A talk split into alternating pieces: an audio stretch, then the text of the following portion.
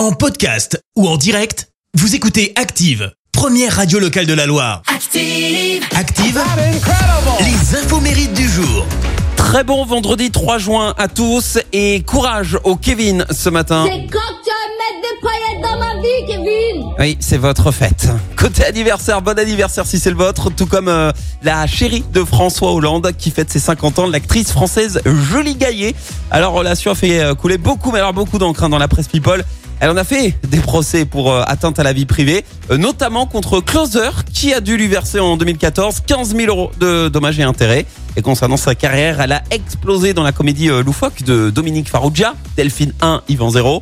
Euh, elle a également joué aux côtés de Johnny Hallyday dans le film Pourquoi pas moi, qui traite du coming out. Et à côté de sa carrière d'actrice, la musique est une autre de ses passions.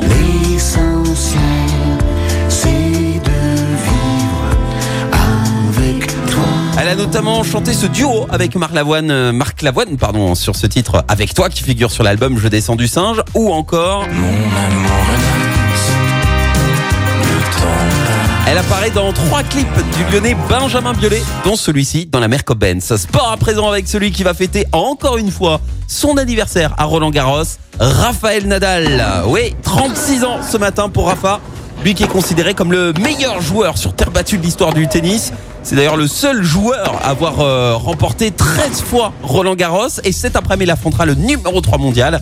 Euh, malgré ses performances, euh, il reste humble et depuis qu'il a 5 ans, il est entraîné par son oncle et c'est pas simple. hein. Il lui en a fait baver. Il s'est comporté comme un tortionnaire afin de faire de Raphaël Nadal tout simplement un joueur mentalement et physiquement infaillible. Il multipliait les entraînements, mais alors interminables, sur des cours totalement pourris avec des balles de mauvaise qualité. Il s'amusait même à le viser quand il n'était pas concentré. Et l'un de ses jeux préférés à son oncle, c'était d'affronter son neveu dans des matchs en 20 points gagnants. Ce qu'il faisait, c'est qu'il laissait Nadal en marquer 19 avant de le battre à plein de couture pour lui miner le moral. Autre leçon apprise par son oncle, celle de respecter sa raquette et de ne jamais passer ses nerfs sur elle.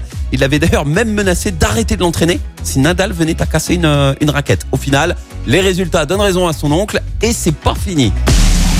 La citation du jour.